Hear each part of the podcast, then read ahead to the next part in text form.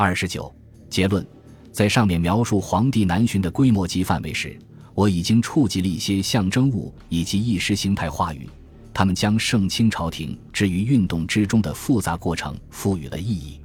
从最基本的后勤和物资供应看，南巡与高度仪式化的军事演练类似，绝对是由家产制的附庸们主导的。出巡期间，每日重建马背之上、营帐之中的朝廷，强调的是非汉起源的统治家族和征服者精英。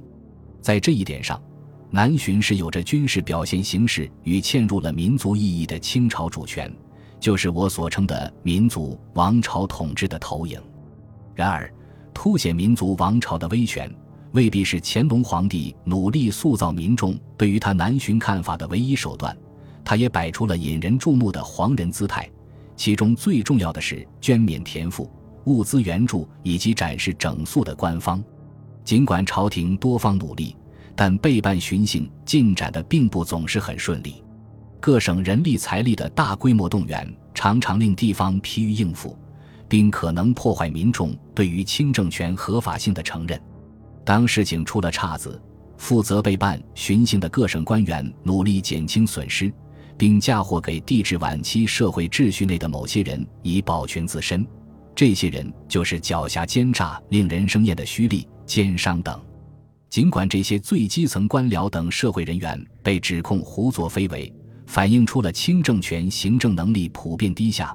但他们并一定就直接对朝廷自身的权威构成威胁。实际情况是，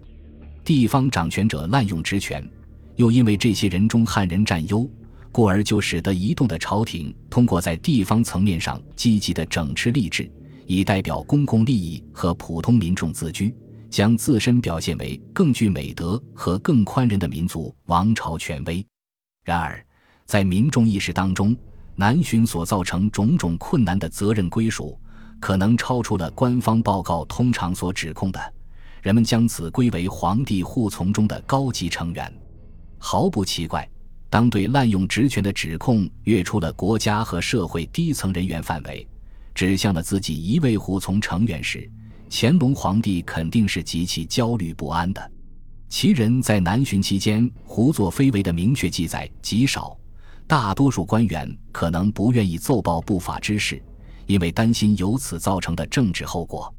然而，尽管官府努力压制或怀疑民众的河野史的材料。但这种材料的存在反映出，至少部分民众情愿长久保持着对其人的负面印象，而其人恰又被认为是民族王朝美德的体现者。很多人可能至少是熟悉，即便不是公然的接受这种对于征服者精英的蔑视。民众对于南巡的看法，与官方营造一个有严密组织和良好纪律的皇帝的方阵队伍的努力背道而驰，因此。他们与乾隆朝廷意识形态的目标格格不入，尤其在十八世纪中叶的历史情境中，这一点绝非无足轻重。用孔飞力的话说，乾隆中期遭遇了一场危机，危机的起因复杂，我们至今仍未全然明白。但我们确实知道的是，一种罕有的不安氛围笼罩着处在一系列灾难性事件中的朝廷。这些事情包括。乾隆东巡山东期间，孝贤皇后的突然去世，上面提到的物价飞涨，这给全国官僚敲响了警钟。黄河大运河水利系统日益不稳及造成的整个一千七百四十和一七五零年代的水患，最后是与第一次金川之役和西施有关的军事上的艰难困苦。我们也可以将围绕备办一七五一年乾隆第一次南巡的种种困难。加入这一困境系列，乾隆皇帝若看到了这最后一句对于历史的断言，多少会吃惊的。